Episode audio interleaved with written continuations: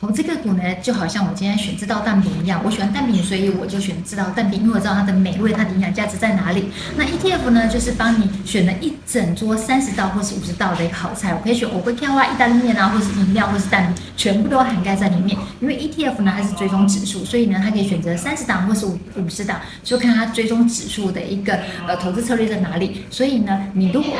熟悉个股，或是说，哎，你想要不想要追求那么高的风险的话，你就可以选择 ETF。那选择个股呢，就是你对这公司有把握的话，你就可以选择个股喽。